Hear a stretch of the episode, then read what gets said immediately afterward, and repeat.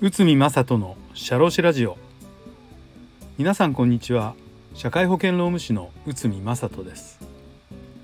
この番組では私内海が日常の業務や日常のマネジメントで感じたことをお話しします、えー、今回も、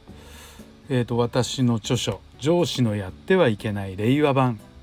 こちらからちょっとお話しさせていただきます。まあやってはいけないということで上司のやってはいけないことそれは決断ができない。こういったことです。まあ多くの経営者さん社長や上司が口にします。決断力のある人が少なくて。まあある社長さんと話していたら聞き分けの良い部長は決断できないですね。こんなお話をされました確かに社長の言うことをよく聞く部長さんや課長さんは使いやすいということなんですがまあマネージャーさん、まあ、部長も課長もですね、えー、社長の指示を忠実に聞くことで、まあ、高い評価が得られるとこういったことですよね。まあさらにこの経営者特に社長さんの判断を仰ぐので、まあ、間違いない方法で業務が進められるということです。まあしかし何事も人の言うことを聞き指示を仰ぐだけでは決断力は身につきません。まあ、この決断力を身につけるというのは一朝一一朝一夕に身につくものでないということです。あでは決断力を身につけるにはどうしたらいいのでしょうかまあこれはですね私の経験もそうなんですが、まあ、自分自身が全てによってズバッと決断しているわけではありません。えいやの部分が結構多いような気がしないでもないんですけど、まあ、一つだけ言えるのはこれ自分なりの基準で判断を行うということです。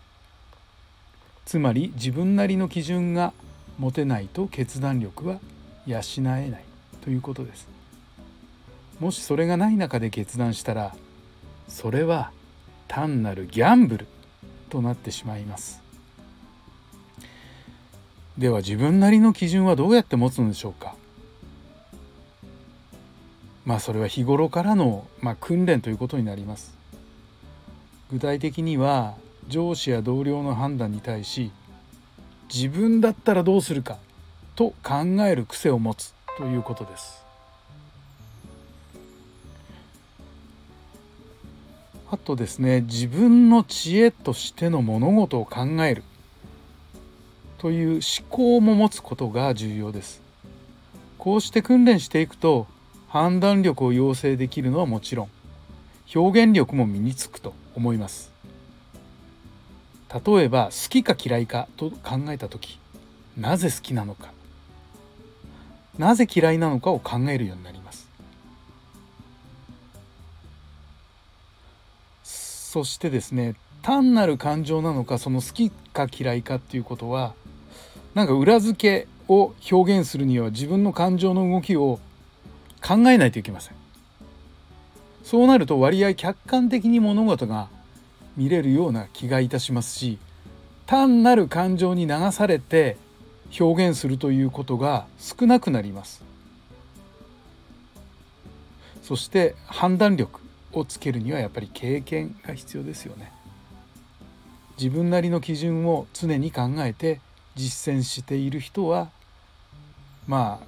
こう経験して、まあ、そういった判断力等について加速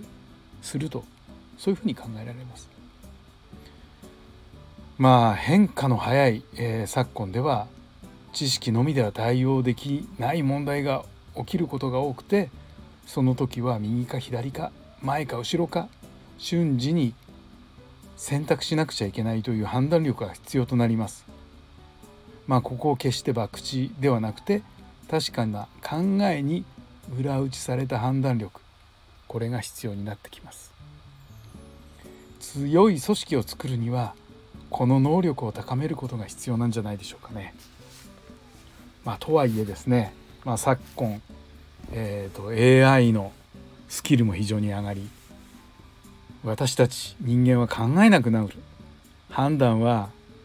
まあチャット GPT 含めた AI に任せちゃえばいいやなんていう話も出てきて、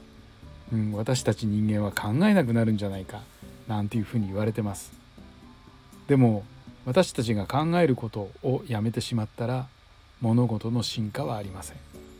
まあ、ちょっと大きな話になっちゃいましたけどそんな風に、えー、昨今のこう技術の進歩を感じながらも